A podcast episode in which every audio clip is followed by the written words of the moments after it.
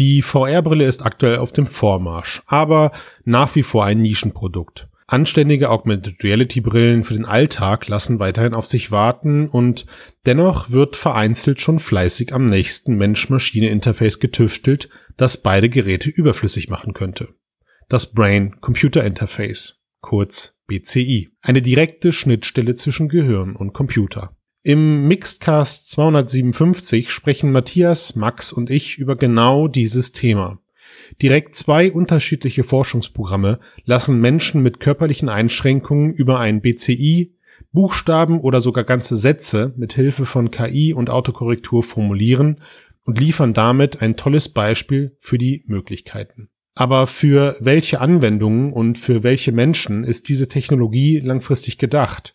Wie werden solche Schnittstellen in unserem Kopf reguliert und was ist mit Leuten, die kein BCI tragen wollen? Zum Abschluss gibt es dann was leicht verdauliches und wir sprechen über das mögliche Ausmaß von Cheat-KI-Systemen, die aufgrund ihres technischen Aufbaus, antrainiert mit Hilfe maschinellen Lernens, nur schwer identifiziert werden können. Wir wünschen viel Spaß mit dem Mixedcast und sollte euch der Inhalt gefallen und ihr bisher noch keine Bewertung abgegeben haben, so holt dies doch bitte auf einer Plattform eurer Wahl nach. Vielen Dank und viel Spaß.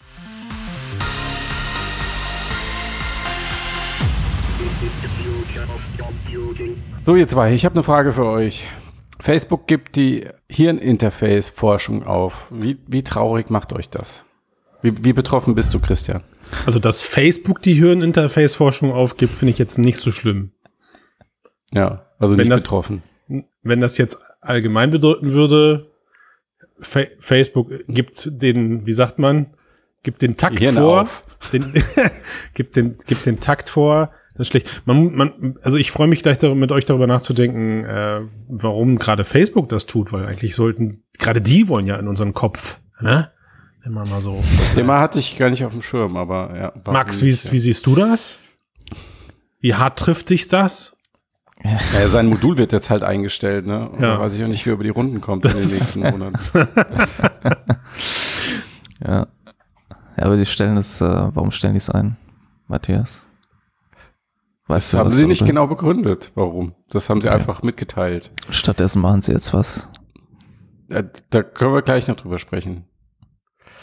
Aber ich sehe schon, Max, Max möchte uns heute keinen Einblick in sein Nee. äh, Gefühlsleben geben. Der ist noch er zu letztes- traurig. Nachdem er beim, beim letzten Podcast äh, so tief äh, und so tief hat reinschauen lassen in seine Kindheit, will er heute, möchte er heute eher im Verborgenen bleiben. Ja. Mhm. Okay. Ich kann Na euch gut, sagen, gut. warum sie es eingestellt haben. Ich Hm? habe die Antwort eigentlich schon. Das ist total langweilig. Wir können den Cast an der Stelle beenden. Ja. Äh, es, es gibt ja in dem tollen Artikel, den wir, den wir live haben, äh, Ja. gibt's ja so ein Bild von diesem Forschungsgerät. Mhm. Ne? Und ich glaube, Facebook hat einfach gemerkt, wie schwer es ist, Leuten eine Brille auf den Kopf zu setzen. Mhm. Und deswegen haben sie sich entschieden, einen ganzen hellen vereinfacht die Sache nicht. Und deswegen haben, Sie gesagt, eine Epiphany. deswegen haben sie gesagt, Ja. wir machen keine Hirnschnittstellen mehr, sondern verlagern das Ganze jetzt an andere Stellen des Körpers. das ist meine Theorie. Na gut. Weil die Leute Also aber eigentlich, also was sie gemacht haben, was sie gemacht haben, war ja eigentlich schon ganz geschickt, weil sie sind ja nicht rausgegangen und haben gesagt, okay, Leute, ähm, das war's mit Gehirnschnittstellenforschung, machen wir jetzt nicht mehr.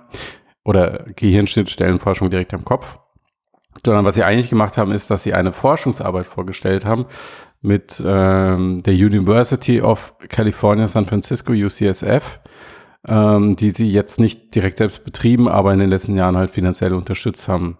Und vielleicht erinnert ihr euch noch dran, ich weiß gar nicht, ob wir damals in dem Podcast drüber gesprochen haben, da muss ich mal jetzt ins Jahr 2017 zurückspringen. Da gab es ja mal so eine Facebook Fate F8, wo eine damalige Facebook-Forscherin, mittlerweile ist sie nicht mehr bei Facebook, ähm, da, da hat sie diese Vision vorgestellt von Hirninterfaces, äh, wo sie gesagt hat, 60 äh, Wissenschaftlerinnen oder so Mhm. arbeiten bei uns an neuen Hirninterfaces und unser Ziel ist, dass wir Systeme entwickeln, die direkt im Gehirn bis zu 100 Wörter pro Minute erraten. Äh, und das war nicht nur, aber vor allen Dingen auch im Kontext als Interface halt für V und A. Ja. Vielleicht, vielleicht erinnert ihr euch daran.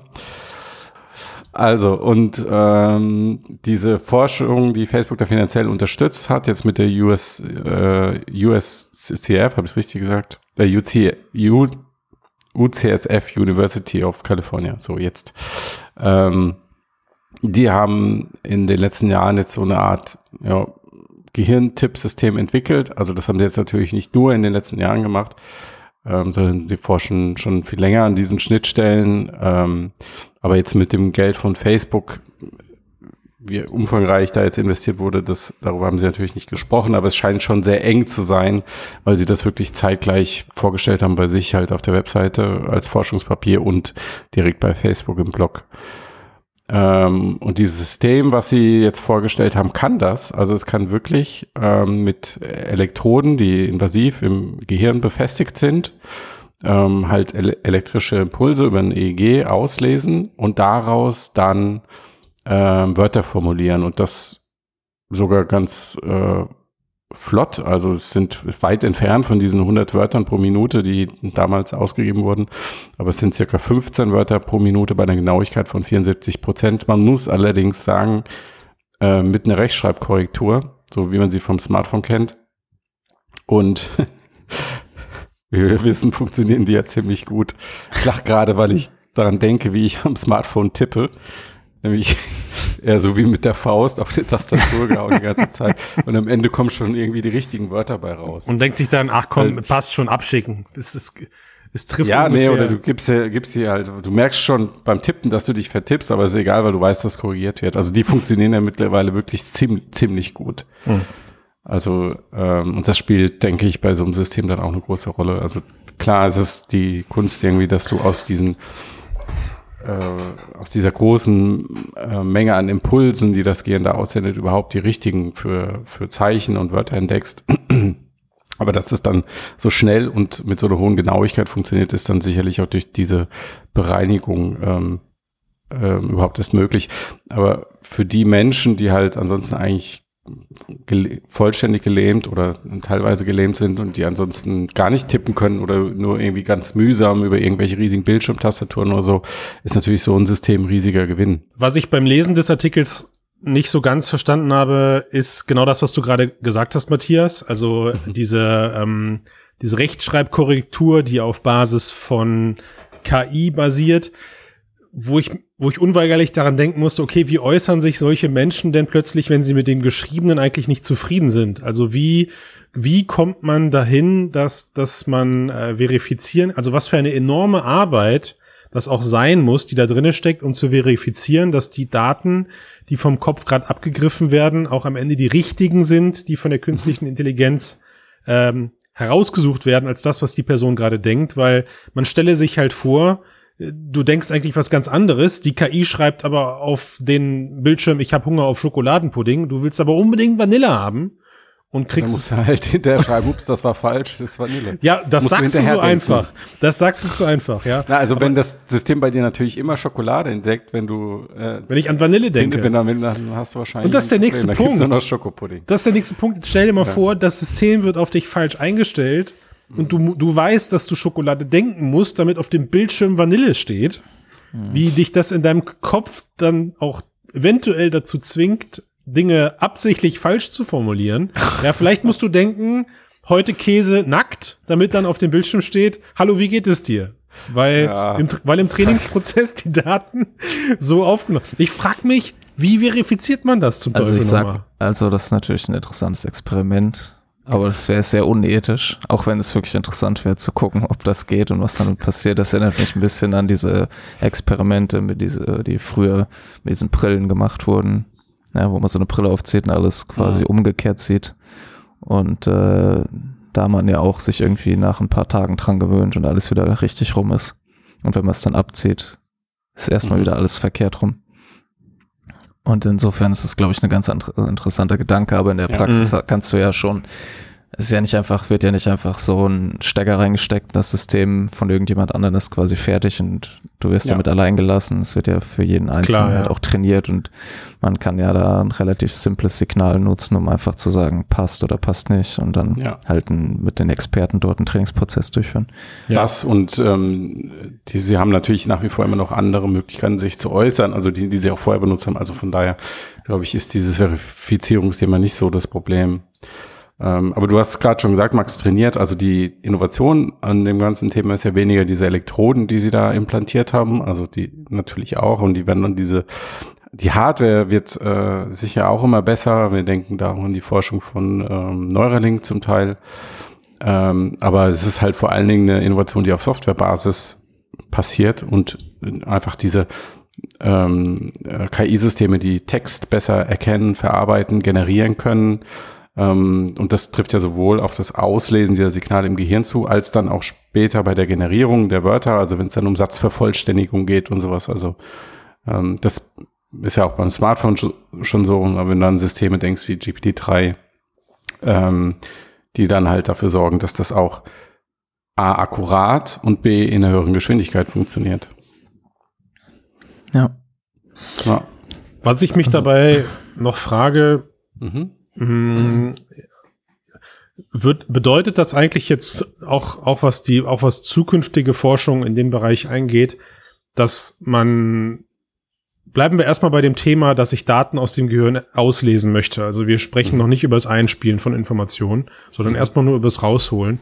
Mhm. Dass es da am Ende eigentlich eher bei der Stärke der interpretierenden Systeme liegen wird, um diese Daten auch zu verarbeiten? Oder ist es schon so, dass parallel auch noch daran gearbeitet wird, die Daten eigentlich immer präziser im Kopf direkt auch zuordnen zu können? Versteht ihr, was ich meine? Also, auch, ja, natürlich, klar. Ja. Also, also, du, du meinst jetzt die Präzision, gewisse, mit der es gemessen wird, also die, die, die Messgeräte. Ja. Also du kannst ja keine, also du kannst ja keine Daten dir quasi abgreifen, wenn du die nicht hast. also, ja, das also wenn, scheint mir ein tiefer Gedanke also zu sein, bei der, der es wert ist. Die Grenze quasi. Ja, also wenn du halt irgendwie, wenn dein, dein Brain-Computer-Interface halt eine geringe Bandbreite hat oder ja. eben nur sehr oberflächlich misst oder so, dann ja. kannst du da halt, gibt es einfach eine begrenzte Anzahl von Informationen, die dann da eben ablesbar sind, ja. auch egal wie toll dein System ist, was du dann dran schnallst. Genau. Und das ist auch das, was die Forscher sagen, dass die, ihr Eindruck ist, die Hardware, mit der sie im Moment arbeiten, ähm, wirklich noch am Anfang steht bei der, mhm. was die Präzision ähm, angeht bei der Messung und auch einfach was das Filtern des Neues, also die Informationen, die du dann mit ausliest, aber nicht brauchst, ja, einfach die Feinheiten, dass da noch deutlich mehr möglich ist. Und das, mhm. ich hatte es gerade eben schon gesagt, aber das ist ja auch ein Bereich, den sich Neuralink vor allen Dingen auf die Fahne geschrieben hat, ähm, einfach linear diese Technologie zu verbessern. Also einerseits, dass man sie leichter ins Gehirn bekommt und äh, A und B, dass sie dort ähm, bessere Messungen liefert. Und dann auf der anderen Seite halt die Software-Innovation und gerade halt die im KI-Bereich, dass diese Daten besser verarbeitet werden können.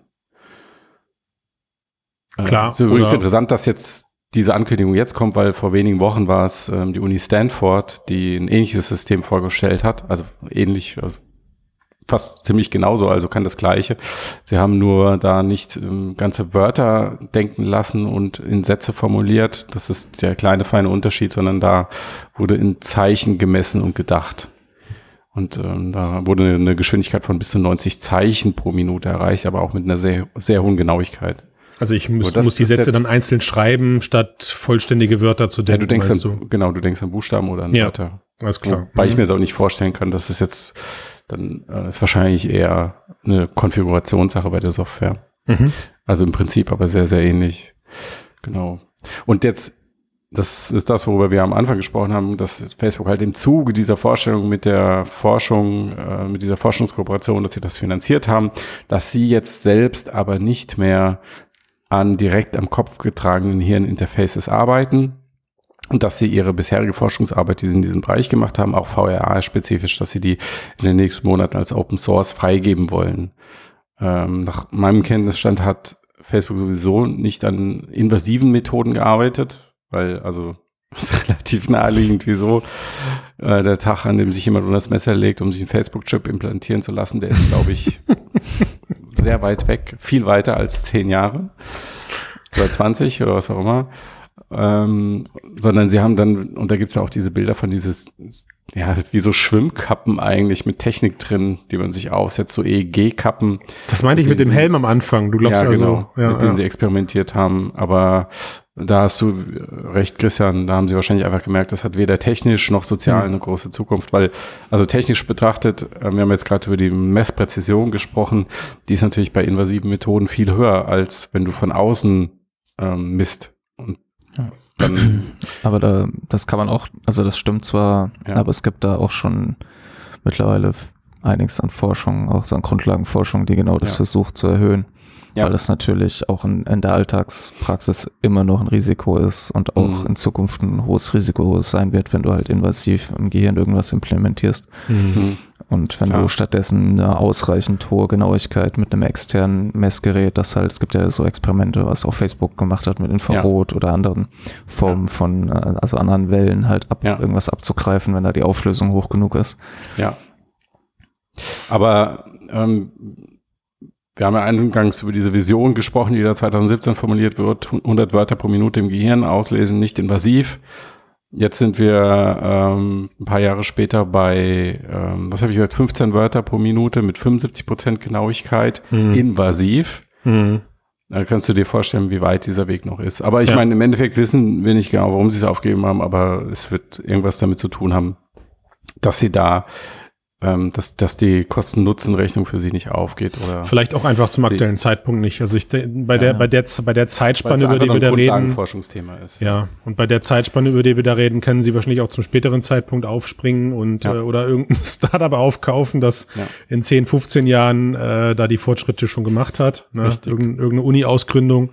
Hm. Ähm, Nichtsdestotrotz, also wenn wir, wenn wir bei, bei Facebook bleiben, Sie haben ja das Thema Signalabgreifung oder biometrische Daten nicht aufgegeben. Mhm. Sie wechseln genau. ja jetzt nur vom Kopf aufs Handgelenk.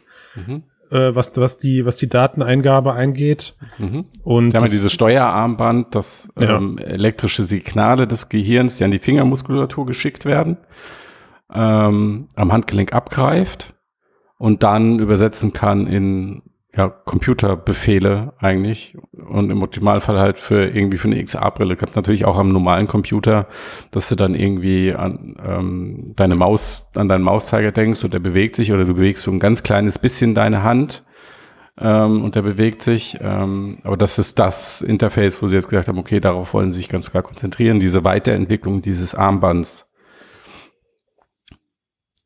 Ja, ja, also gerade wenn man halt jetzt einfach nur erstmal das Ziel vor Augen hat, dass man für seine zukünftigen VR- oder AR-Brillen ein zusätzliches Interface haben will. Ja. Das ist ja auch nicht so eine große Herausforderung, wie jetzt irgendwie Wörter aus dem Gehirn abzulesen. Ja. Nee, und ich bin auch schon gespannt, was sie damit machen können. Also diese Versuche mit Armbändern Daten abzugreifen und ich sag mal für einfache Anwendungen umzusetzen, ist ja erstmal nicht neu. Es gab vor vier Jahren mal etwas, das hieß Mayo, also M-Y-O, glaube ich, geschrieben. Hatte ich damals auch per Kickstarter dann gekauft und das mhm. war so ein, so ein Armband, was du dir per Stretch mit, mit, mit so mehreren Elektroden dann irgendwie um das Handgelenk gemacht hast und dann war das Versprechen damals, da irgendwie Drohnen mitzusteuern oder ähm, den Mauszeiger oder sowas mit zu navigieren und am Ende konntest du mit ganz viel Mühe und Not das Ding zumindest dazu bringen, eine PowerPoint-Slide weiterzuwischen, aber mehr auch nicht. Äh, hat sich, glaube ich, mittlerweile mit der Software auch verändert. Ich habe es frühzeitig abgestoßen, aber klar ist wohl, dass das Abgreifen von Daten am Handgelenk, da wirst du das Nachsehen haben müssen, was die Genauigkeit angeht und mhm. entsprechend ähm, bin ich zumindest noch sehr reserviert, was, was die Erwartungshaltung angeht, da irgendwie jetzt drauf zu hoffen, dass man mit einem Armband plötzlich komplettes Handtracking in, in, in virtuelle Welten oder sowas bringen kann. Äh, weiß ich aber auch gar nicht, ob das am Ende das ja. Ziel ist oder ob es da wirklich eher um sowas wie eine, wie eine Augmented Reality äh, Eingabeinterfaces geht, wo halt eben ein Mauszeiger oder das Pinchen, ich meine Gyrosensoren, die da reinpacken oder so, sorgen ja da schon dafür, dass du in Verbindung mit dem Handtracking, was Facebook-Geräte aktuell haben oder eine HoloLens schon ganz gut was machen kannst. Ne? Ja, so. aber ich glaube, das ist schon, also wenn du überlegst, wie die, wenn du wirklich die Vision eines alltagstauglichen, einer alltagstauglichen AR-Brille hast oder so, dann willst du dir überall benutzen, auch wenn du im Zug sitzt oder ja. die Straße gehst, U-Bahn und so weiter. So, und jetzt stell dir mal vor, wie die Leute jetzt ihr Smartphone benutzen, sie tragen ja. das vor sich her dann machen sie ganz kleine Daumenbewegungen, um ja. das zu bedienen. Jetzt stell dir mal vor, sie würden nicht kleine Daumenbewegungen machen, sondern sie würden jedes Mal irgendwie. So riesige Wischgesten meinst du? So vor der Kamera herum. Ja, das ja, genau. passt nicht. So, ja. und, und das ist ja, auch wenn du sowas wie Handtracking hast, äh, jetzt ja. über die Kameras, würdest du so durch die Gegend laufen müssen, müsstest dann deine Hand ins Sichtfeld der Kamera halten und dann da Gesten machen und so rumtippen und sowas. Und das wird ja unfassbar albern aussehen. Also das, wenn man Äh, sich es- ist einfach nicht vorstellbar, glaube ich. Und dann brauchst du irgendwie so ein System, das diese sehr ausladenden Gesten ja, in einer komprimierten Form darstellen kann. Und ich glaube, das ist das, was dieses Armband äh, eines Tages leisten Ja, können soll. Glaube ich auch. Also, na, ich meine, wir alle erinnern uns vielleicht noch an das, an das Soli-Projektvideo, was Google damals vorgestellt hat, was auch Hm, sowas, ja. sehr spannend aussah, mit Pinch-Gesten und mit kleinen Drehbewegungen am Finger Mhm. irgendwie da Lautstärkeregler oder sowas zu machen. Hm, In die Richtung wird es irgendwie gehen. mhm. Aber dann ist man, und das ist ja der Kontext eigentlich heute, wo wir damit angefangen haben, dann ist man, dann ist man aber natürlich weit weg davon, dass man Leuten äh, dabei hilft, eben Wörter zu denken, die dann in Ja. einem Computerinterface. Nee, ich glaube, das haben, davon haben sie sich erstmal verabschiedet. Genau. Und ähm, so, äh, wie gesagt hast, lass die Grundlagenforschung erstmal weiterlaufen. Ähm, und das wird noch wahrscheinlich viele Jahre brauchen. Und sie haben ja auch dieses, diese Handgelenktechnologie, die haben sie ja auch zugekauft. Ähm, das war dieses Startup Control Labs, was sie vor, ähm, ich weiß gerade nicht genau, ein, zwei Jahren circa übernommen haben, Ja. aufgekauft haben. Ja. Du, äh, Matthias, Was denn? also als ich dem Podcast zugesagt habe, dachte ich, wir reden heute auch noch über die Hirninterface-Sucht. So Ja, das, machen wir jetzt auch, Max. Danke, dass du fragst.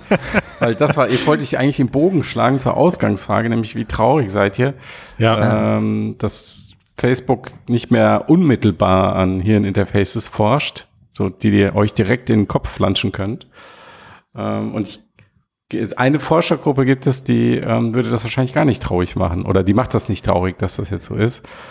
Ähm, die waren nämlich explizit vor privaten Unternehmen, die sich Zugang zu neuralen Daten verschaffen, ähm, mit der Begründung, dass es sich bei diesen Daten halt irgendwie um die intimste Form privater Informationen handelt Mhm. und dass über diese EEG-Daten, die da abgegriffen werden, halt auch emotionale, kognitive Zustände erkannt werden können, was, ähm, wenn wir so an diese Profilbildung von Nutzern ähm, denken, nochmal ein einen anderen Einblick und vielleicht auch einen präziseren Einblick in so Sachen wie Absichten, Vorlieben, Emotionen geben kann. Vor allen Dingen, wenn man es halt mit bestehenden Datensätzen vermischt.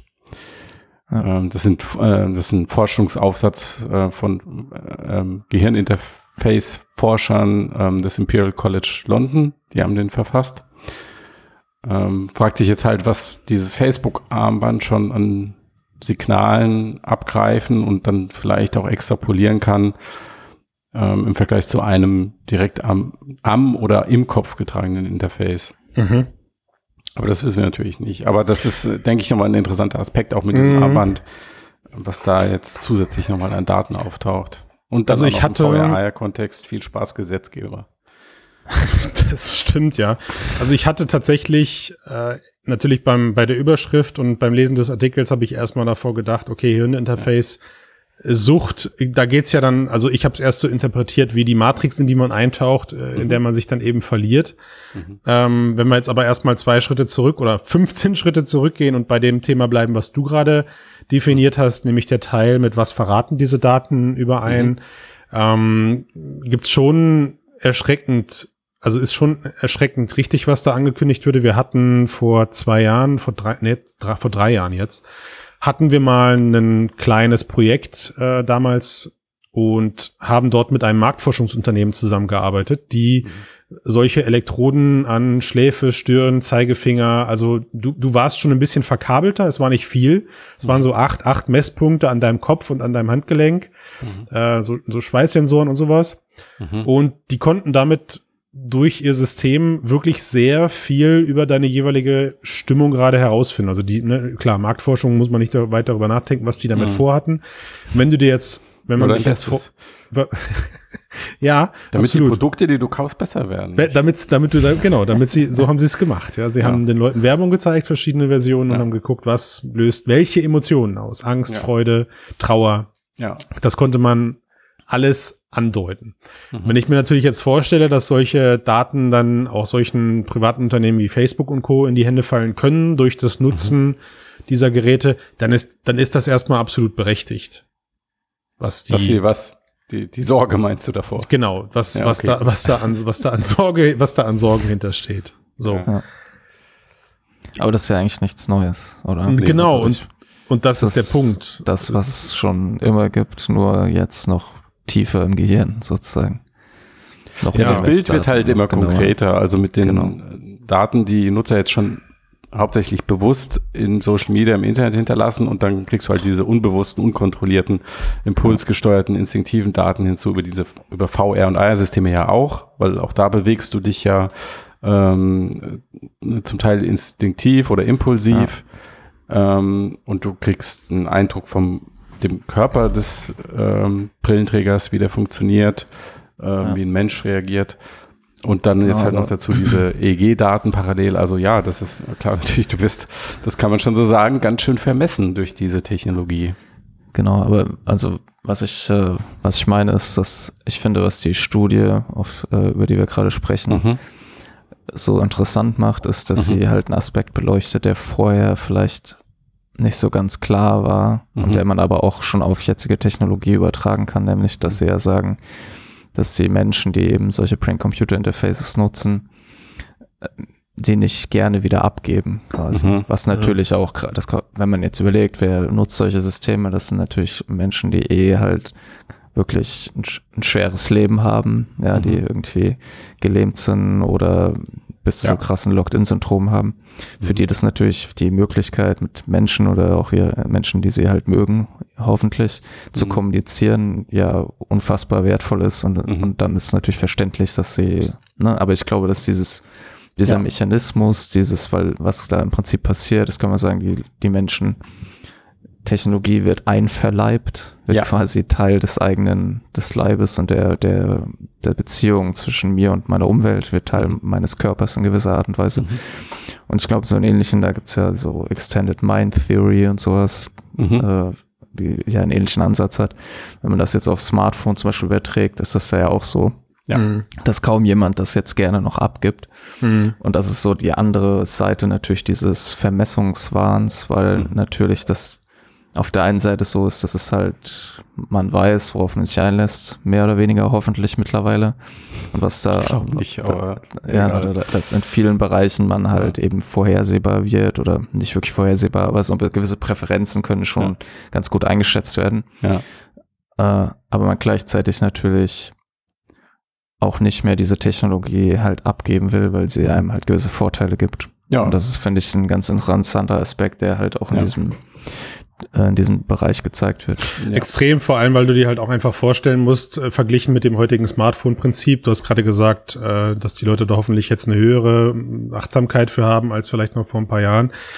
Das, das das einer der größten Assets, die momentan ja im Smartphone-Markt entsteht, auch wieder durch Systeme, die dahinter über die letzten Jahre entwickelt wurden, sind ja eben nahezu Dinge, die du, die du auf dem Smartphone machst, ohne wirklich zu wissen, dass du sie tust. Also ne, angefangen bei einem Sumstop, der irgendwo auf, eine, auf einer Facebook-Seite oder sowas eben bemisst, wie lange hast du jetzt eigentlich gerade auf dieses Bild geguckt und beim nächsten Mal teste ich das nochmal, indem ich dir die Anzeige nochmal anzeige. Also da sind wir weit weg von Klickraten, äh, bis hin zu dem immer wieder aufkommenden Mythos, dass Smartphones irgendwie, wenn man gerade sie nicht nutzt, einem zuhören mhm. äh, und einem Zeppelin-Werbung anzeigen, obwohl man sich gestern am Frühstückstisch nur über Zeppeline unterhalten hat und definitiv nicht einmal Zeppelin bei Google eingegeben hat. Ja, äh, vielleicht, wenn man es auch einfach nicht mehr weiß. Und das sind natürlich schon Dinge, die jetzt vielleicht sich, es fühlt sich vielleicht für mich gerade so an, als ob es ein bisschen zu früh ist, da jetzt schon drüber zu sprechen, ja. Aber Matthias, ich habe deine nah, ich habe deine deine Worte immer noch im Ohr, wie sehr du dich eigentlich auf ein Hirninterface freust, was dich deine Sätze denken lässt, ja. Also du ein ein eine ein das gesagt. Ja, immer, immer, immer, wenn es Ich habe nur, ich habe ich hab, Freust ich du dich darauf, Sätze demnächst denken zu können und nicht mehr schreiben zu müssen? Meine These ist nur, dass so Full Dive Interface Technologie deutlich mehr Massenmarktpotenzial hat als ähm, irgendwelche VR-Brillen. Nee, aber, da, aber Full, Full, Dive, Full Dive ist für mich nochmal, noch mal, wie gesagt, ein paar Schritte weiter weg. Gehen ja, wir erstmal ja. davon, dass du das Teil mit deinen Daten fütterst und jetzt, mhm. jetzt gehen wir mal davon aus, du hast so eine Schnittstelle an deiner Schläfe, du hast, ich weiß nicht, Hörgeräte ähnlich, irgendwas an deinem Ohr, was mhm. irgendwann da was abgreifen kann oder ein Hinterkopfbügel, egal, aber du hast was auf deinem Kopf sitzen, was du nutzt, wenn du gerade schreibst. Und die Frage ist ja, Max, wie du es gerade formuliert hast, wenn man es schafft, die Leute dazu zu bringen, dieses Gerät im normalen Alltag zu nutzen und das Ganze so komfortabel baut, dass es eigentlich auch auf dem Kopf bleibt, wenn ich gerade keine Texte schreibe, welche Daten greift es denn in dem Moment dann ab? Ne? Ja, also ich, ich finde halt, dass diese Debatte ist halt eigentlich nur eine Fortführung der Smartphone-Debatte und Extrem. der Marktforschung-Debatte. Und was ich halt deutlich interessanter finde, wenn ich mal die, jetzt einfach mal die Diskussion ja quasi in diese Richtung steuern kann, weil sonst wir wahrscheinlich nicht mehr drüber sprechen, ist, dass wenn man jetzt das mit dem Neuralink verknüpft und dessen Ziel ja ist, es halt Read and Write, also dass mhm. ich einmal halt Daten abgreife, aber auch einschreiben kann, das ist natürlich die lange langfristige, was das wäre dann das Full Dive, ja, dass ich mhm. halt auch statt VR einfach direkt Sachen ins Hirn prügel. Mhm. Ähm, du kannst jetzt Karate. Es ist genau, es ist jetzt hier ja so, dass sie sagen, dass es bereits jetzt schon so ist, dass es möglicherweise so ist, dass schon so simple ähm, BCIs, auch die auf EEG basieren, mhm. schon das Gehirn halt verändern, was ja. jeder, der irgendwie mal fünf Minuten übers Gehirn nachgedacht hat, natürlich mhm. eigentlich auch vorhersehen könnte, dass halt, wenn du, ja. mhm. dass halt dein Gehirn sich natürlich damit zurechtfindet, dass auf einmal du so einen externen Sinn hast oder irgendwie ja das kann, funktioniert ja nur so, eigentlich, also wenn man jetzt auch diese KI-Anwendung anschaut, mhm. extern steuert die KI quasi so ein bisschen, versucht zu erkennen, was da rauskommt. Ja. Aber das ist ja ein Feedback-Loop, der mit deinem Gehirn funktioniert. Genau. Wenn wir jetzt wieder an deine, deinen nackten Käse denken oder sowas. Ja, das ist ja quasi auch so ein, so ein Ding halt, dass sein Gehirn sich auch anpasst. Ja. Womit, der womit der Name für die Folge eigentlich feststeht. Ne? Nackter Käse. Nackter Über nackter Käse. Ja, und das finde ich halt sehr interessant, weil das halt äh, ein Aspekt ist, glaube ich, den man, ähm, wenn man nur über darüber redet, ja, was kann das alles für Daten abgreifen, mhm. halt vielleicht vergisst, dass es quasi ja nicht nur Daten abgreift, sondern aktiv halt unser Gehirn, selbst wenn es nicht aktiv schreibt, mhm. halt verändert und dann halt eben all diese Aspekte aufkommen, wie dass man davon mhm. abhängiger wird oder es nicht mehr so leicht loslässt. Ja. Ähm, ist die Art und möglicherweise dann halt, wenn man über Human Enhancement nachdenkt, ja auch die Art, was ein Mensch es verändern könnte. Mhm. Und das ist ja ganz andere ethische nach, also da kommen ja noch viel mehr ethische Debatten halt, ne? Wer kann sich das dann irgendwann leisten, wenn wir kognitiv besser werden dadurch? Ja, Gibt es da eine Gruppe, die es sich leisten kann, die jetzt zum Beispiel gerade irgendwie in einer Rakete ja. die Erde verlässt? Ja. ja. Die sich Für elf Sekunden einbaut. wohlgemerkt. Jeder Pfennig ja, hart erarbeitet. Ich weiß nicht, was dein Problem ist. Ja, und die, wenn solche Menschen dann halt auch noch kognitiv sich enhancen und andere sich nicht leisten können, ist ja dann, das ist ja eine Debatte, die seit Jahrzehnten geführt wird halt. Und wir kommen halt langsam so ein bisschen in die Richtung, wo man darüber nachdenken kann, auch wenn, glaube ich, viel von den Enhancement heute noch nicht. Also es gibt ja auch dieses, diese Enhancement-Geschichte mit ähm, Substanzen. Mhm. Das ist ja eigentlich das Gleiche. Aber ich würde äh, widersprechen, dass es davon noch nicht viel gibt. Ich empfinde das Smartphone als extremes digitales Enhancement und natürlich verändert es mein Verhalten auf jeden Fall. Und wenn ich mich umschaue, auch das vieler Menschen, allein schon die Art und Weise, wie ich mit Wissen umgehe ja. ähm, und mit Informationen, dass ich weiß, solange ich dieses Gerät bei mir habe, dann habe ich Wissen oder Informationen darauf ausgelagert, mhm. kann es abrufen. Ich weiß, wo mhm. es existiert, ja. aber ich kann es nicht mehr unmittelbar in meinem eigenen Kopf abrufen. Und, und das fängt sogar schon analog an. Also es gibt äh, ähm, Studien über ähm, Menschen, die lange zusammenleben, oder typischerweise sind das dann halt Ehepaare, wo ein, eine Person anfängt, Informationen in das Gehirn der anderen Person auszulagern. Also du merkst dir nicht mehr, wo dein Schlüssel liegt. Du mhm. merkst mhm. dir, dass sich deine Frau merkt, dass sie wo weiß, der wo der Schlüssel liegt. Ja. Und das, ah ja, natürlich, es, es verändert dein Gehirn, ja.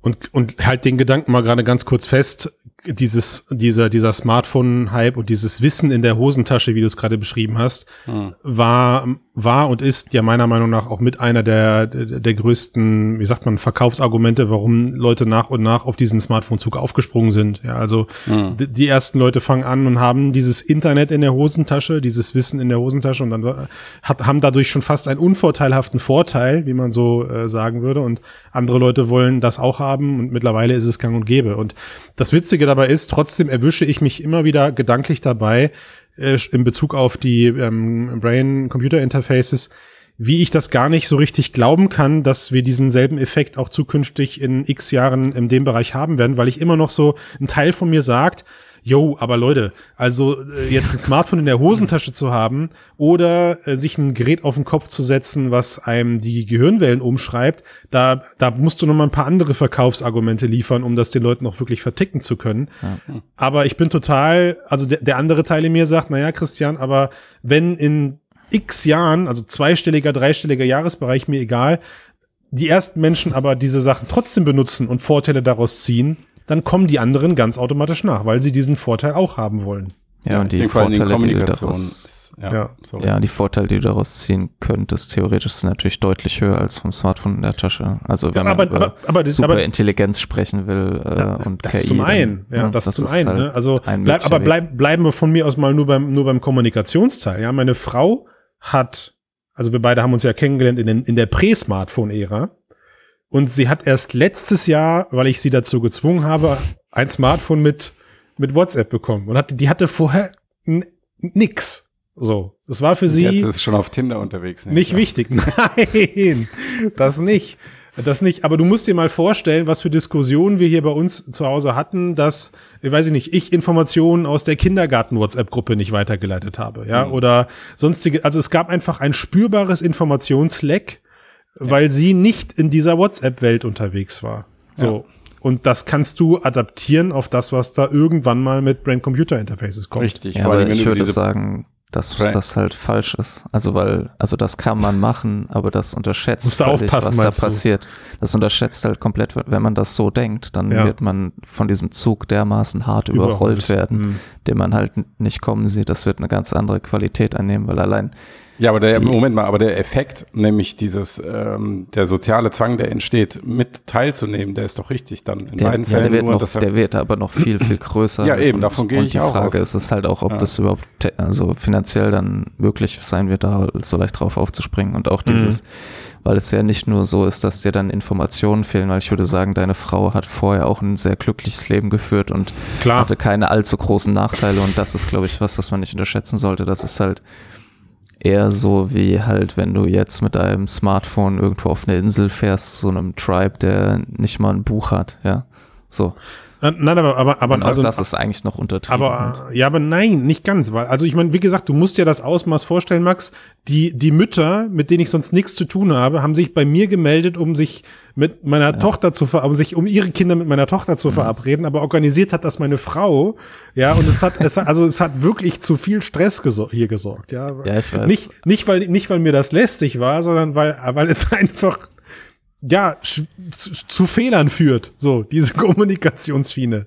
Ja, auf ne? jeden Fall. Also ich, ich bestreite ja gar nicht, dass das halt, ne, dass es diesen Effekt gibt, aber ich glaube halt, dass bei dem Brain-Computer-Interfaces mhm. halt die Leute theoretisch, ne, es ist ja jetzt noch nicht so weit, aber du hast einfach diesen Instant-Zugriff auf das mhm. komplette Wissen, aber auch wie du das verarbeitest, wie du das verstehst, wie schnell du rechnen kannst. Mhm. Wie schnell du ähm, kommunizieren kannst. Wie schnell kannst. du kommunizieren kannst. Das ist, glaube ich, der entscheidende äh, Effekt, ja dass du mehrere Gehirne halt miteinander quasi Da sind wir jetzt ganz weit kannst. weg. Da sind wir ganz ja. weit weg jetzt. Ja, also weiß, für mich sind das alles das mehrere Stufen, Leute, über die. Ja, also ne, das ist, äh, ich meine, mein, mein, mein, mein Smartphone. schon in Ansätzen halt. Hallo, Zukunft. Zukunft ja. der Computer, mein Lieber. Okay, okay, aber wir müssen ja, oder dann müssen wir demnächst definieren, ob nahe Zukunft über die Computer oder. Es gibt ja jetzt schon Experimente, wo Gehirne miteinander quasi ja. über solche Interfaces halt Ja, aber hast du die Geräte mal gesehen? Einfach. Also auch da wieder, ne, da, da spielt die Physik, ja. also ich meine, die, die, die, die, die Frequenzmagnetkeulen oder wie die heißen, wenn nicht, habe ich sie offiziell so benannt, äh, die sind halt also teilweise groß wie ein Kleinwagen irgendwie. Ja.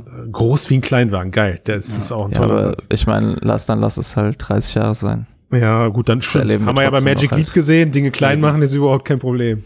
Ja. Hm. We will see. Aber also das, was Max angesprochen hat, das ähm, schreiben die Forscher ja auch in ihrer Arbeit, also dass, ja. dass sie ek extreme Ungleichheiten gerade im akademischen, beruflichen Umfeld befürchten, wenn der Zugang zu dieser Technologie halt ungleichmäßig ist.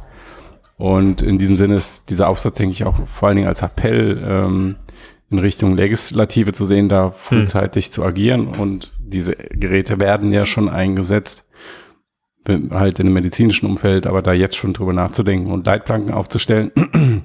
Und sie bemühen natürlich auch diesen Vergleich mit dem Internet, wo man jetzt rückblickend sagt, okay, da hat es nicht ähm, so gut funktioniert und jetzt, ähm, jetzt Ja, wo, also rück, ist ja viel eskaliert rückblickend betrachtet und Ja. jetzt wird mit sehr, sehr viel Aufwand rückwirkend versucht und, und beschränkten Erfolg ähm, rückwirkend versucht, das wieder einzufangen äh, mit sowas wie der DSGVO, die zweifelsohne nützlich ist, Hm. ähm, aber die auch, gerade weil sie rückwirkend implementiert wird, Ja. sehr viel Schaden und Aufwand verursacht Ja. der vermieden hätte werden können, wenn man es von Anfang an mitgedacht hätte. Von daher finde ich auch nicht, dass dieser Appell zu früh kommt. Es ist ja auch nicht so, dass die das da jetzt veröffentlichen und dann stützen sich alle Politiker darauf, sondern dann müssen jetzt noch 50 Arbeiten dieser Art äh, und 100 Arbeitskreise folgen und dann wird vielleicht ernsthaft damit angefangen, da mal irgendwie so einen Gesetzesentwurf zu formulieren oder was auch immer. Und ich glaube, man Und- kann das halt auch in diese breitere Debatte halt einordnen, das Ja. Human Enhancements, weil es Ja. reicht ja von eben äh, irgendwelche Substanzen nehmen bis hin zu seine Kinder genetisch halt eben vor vorauswählen und so. Das ist, hängt ja alles quasi damit zusammen irgendwie. Ja. Und, Und da, da- ist es halt schon gesetzgebermäßig durchaus.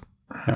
Also und muss da- nicht ein Verbot sein, es kann auch sein, dass es einfach ein Grundrecht wird. Aber Max, da habe ich eine Frage. Also ich meine, du, du hast da, das ist wirklich hochphilosophisch, was du da jetzt gerade losgetreten hast, weil auf der Ebene, auf der du das, das fast jetzt gerade aufgemacht hast, kann man schon fast so weit denken, ob sowas wie, mh, sagen wir mal, schreibende Gehirnschnittstellen irgendwann so eingestuft werden, dass sie ethisch auch komplett verboten werden. Genauso wie genetisch manipulierte ähm, Menschen. Ja, also Das ich meine, ist, glaube ich, nur eine Frage der Zeit, bis das Letztere aufgehoben wird. Mhm. weil, weil Kapital rausgeschlagen werden kann.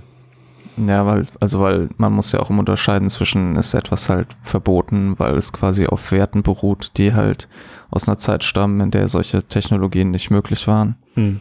Ja, also ich glaube, es ist durchaus absehbar, dass halt diese genetische Veränderung von Erbgut ähm, in, bei halt irgendwie bei der Zeugung von Kindern halt erstmal vor allem für die Verhinderung von Erbkrankheiten und dann halt auch, um halt irgendwie wenn, wenn Mütter schwer Kinder kriegen können und all, in all diesen Bereichen gibt es ja schon solche Ansätze und das wird sich halt weiter ausbreiten und dann wird es irgendwann das, die erste Weltmacht geben, die aufgrund von diesem Druck, dass sie denkt, dass die andere Weltmacht das sowieso macht, halt Mhm. anfängt, diese Regeln nach und nach abzubauen und dann wird es irgendwann halt Hitzebeständige Menschen Sag es, geben. Max. Ja, sag es, sag es. Sag es.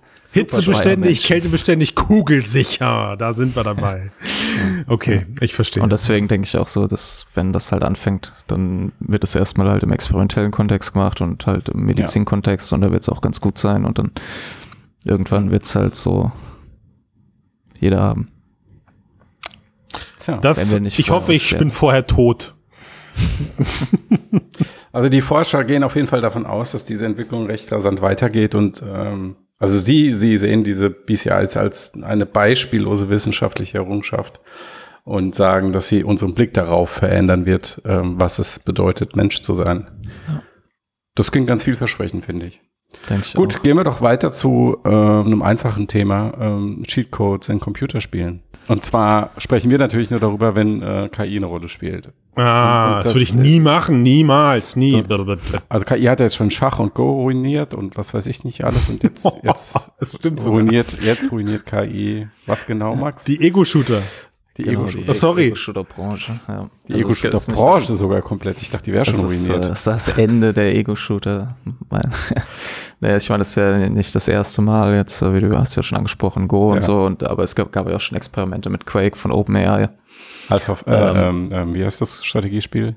Ich komme da nicht und, drauf. und genau Dota und StarCraft. Dota, genau, ja. Mhm. Genau, und Ja. all diese Bereiche und das Problem, jetzt ist es halt ein Problem geworden, weil ähm, es kein großes KI-Forschungsinstitut macht, sondern halt irgendwelche Cheat-Entwickler halt Pro Skripts hochladen, die halt Bildanalyse nutzen, um Mhm. automatisch Gegner zu erkennen und Headshots Mhm. zu verteilen. Was genau machen die?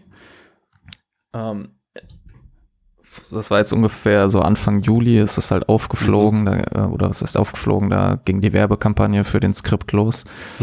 Und das nutzt äh, meines Wissens nach OpenCV, das ist so eine Open Source Library für Computer Vision. Mhm.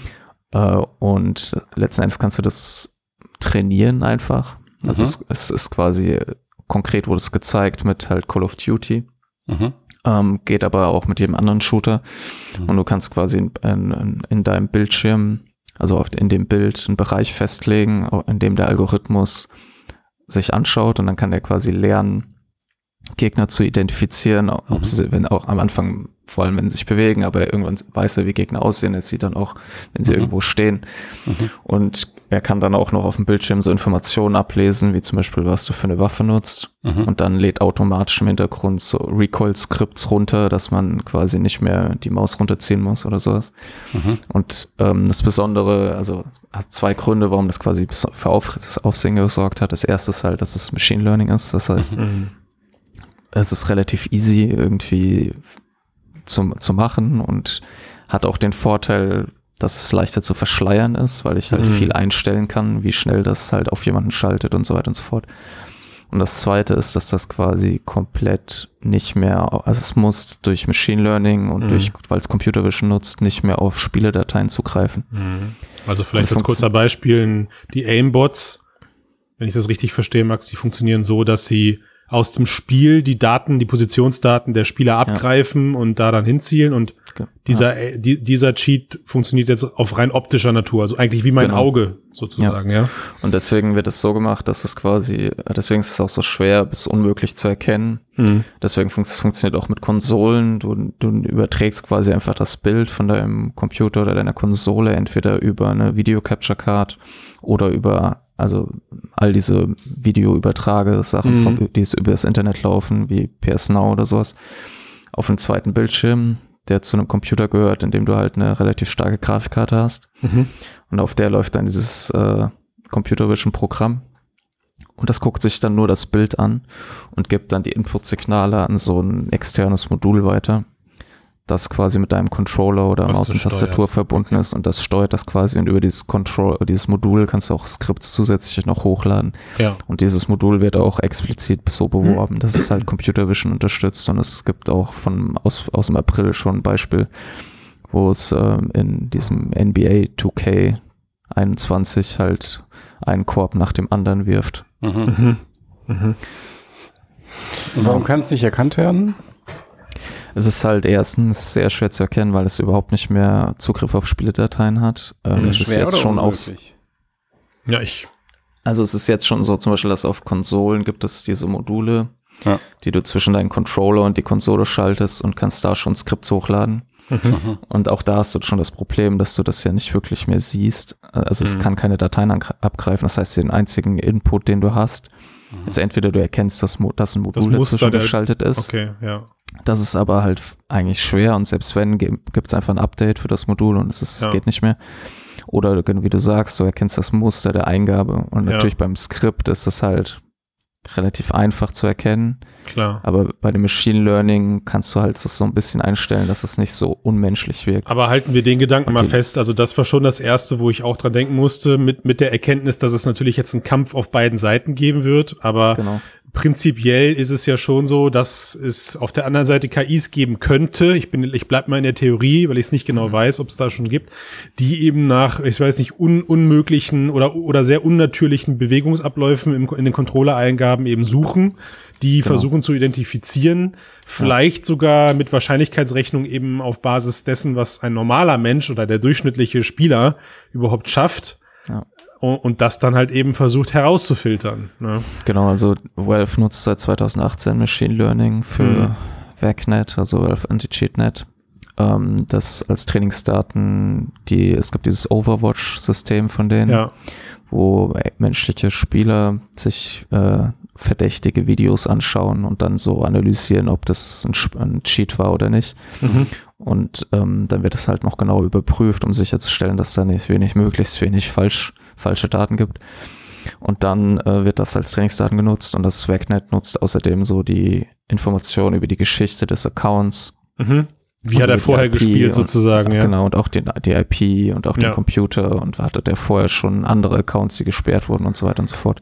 ja. Und natürlich ist das auch, es gibt auch in den letzten paar Jahren mehrere Paper, die sich mit der Frage nach Cheat-Erkennung in Online-Games mit Machine Learning beschäftigt haben und da relativ ja. gute Erfolge erzielt haben. Mhm. Nur jetzt ist es quasi so, während halt bisher es so war, dass Machine Learning eingesetzt wurde, um Cheats zu erkennen, wird jetzt Mhm. Machine Learning eingesetzt, um zu cheaten. Und jetzt Ja. beginnt quasi der Krieg der Algorithmen in gewisser Weise. Uh, schöner Name. Ja, also das ist, das ist die, das ist die Gefahr, die da jetzt hintersteckt. Machine Learning ist ausführbar auf handelsüblichen Arbeitsplatz oder auf handelsüblichen Gaming-PCs. Noch, noch mit viel Power, aber das wird ja besser, das wird ja einfacher. Ne? Genau, Ähm, und es ist für jedermann bedienbar und kommt, kommt schon fast in, in Wizard-Form um, um, um die Ecke. Äh, Also man, man drückt auf weiter, weiter, weiter, wählt den Installationsordner aus und danach ist Genau, man also der es ist beste noch ein Spieler bisschen der Welt. komplizierter gerade, aber das Noch, ist halt ja, eine Sache noch. der Fall, genau. Und wie du Und- auch sagst, es wird, die Algorithmen werden schneller, es wird Ja. immer bessere Edge-KI-Chips geben. Das heißt, das ist absehbar, dass du bald ein Modul kaufen kannst, wo das einfach alles drauf ist. Und das hört ja nicht auf, ne? Also ich meine, wenn jetzt. Wenn jetzt der erste, wenn jetzt dann das, der erste Patch um die Ecke kommt äh, auf Seiten der der Publisher, der solche Sachen erkennt, dann gibt's halt einen Randomizer, der, den du einstellen kannst, wie gut du jetzt gerade spielen möchtest. Also möchtest du auf 100% spielen, wo dann unten eine Warnung erscheint mit Achtung, die Wahrscheinlichkeit ist ziemlich hoch, dass du dann gekickt wirst. Äh, oder stellst du den Regler erstmal nur auf 80% und machst, legst ein paar Schüsse daneben, ne? äh, kannst aber trotzdem mh, gut gut gut absahen auf der Stelle. Genau, also letzten Endes ist es dann halt auch die Frage, der, der Algorithmus muss quasi lernen, den Algorithmus, der nach ihm sucht, Ja. zu umgehen halt. Das ist natürlich auch immer, und das führt dann am Ende vielleicht dazu, dass du einen Cheat-Algorithmus anschaltest, der dann ebenso gut spielt wie ein Top-Spieler, Mhm. der nicht, fast nicht mehr unterscheidbar ist. Und dann kommt die Gesichtserkennung natürlich. Weißt du, wir brauchen irgendwann alle Kameras beim Zocken, damit geguckt wird, ob wir uns wirklich so Tencent bewegen. macht's vor. Ja.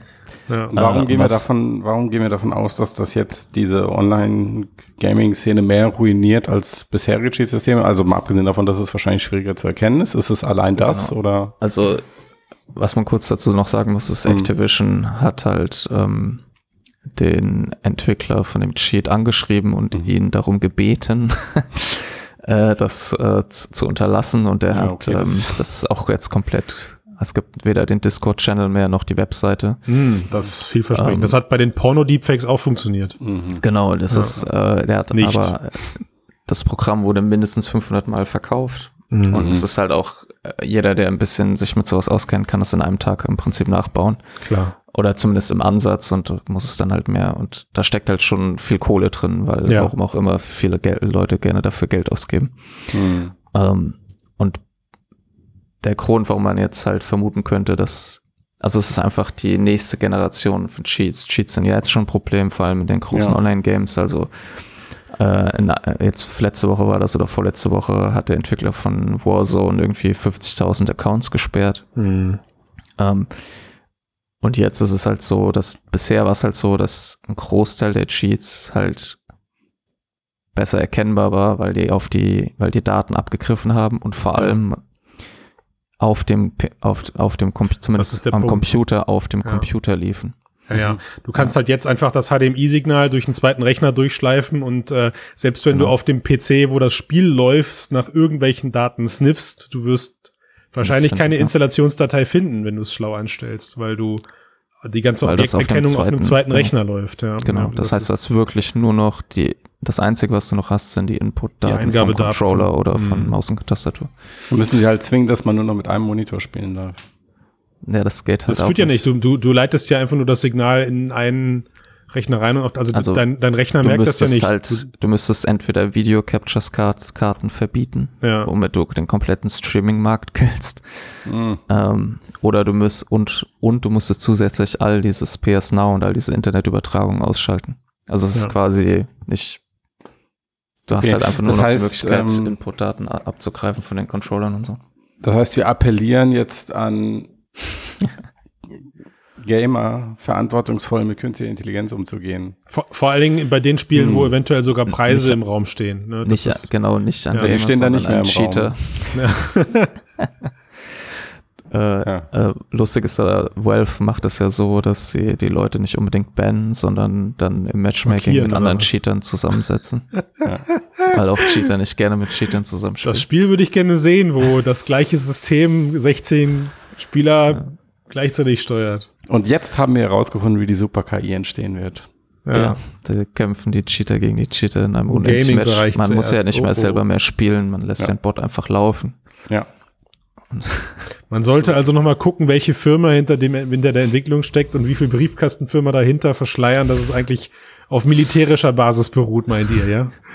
Oh, oh, oh, oh, ich sehe schon. Ich sehe schon. Wir decken hier was ganz Großes auf. Ich habe damit nichts zu tun, möchte ich erwähnen.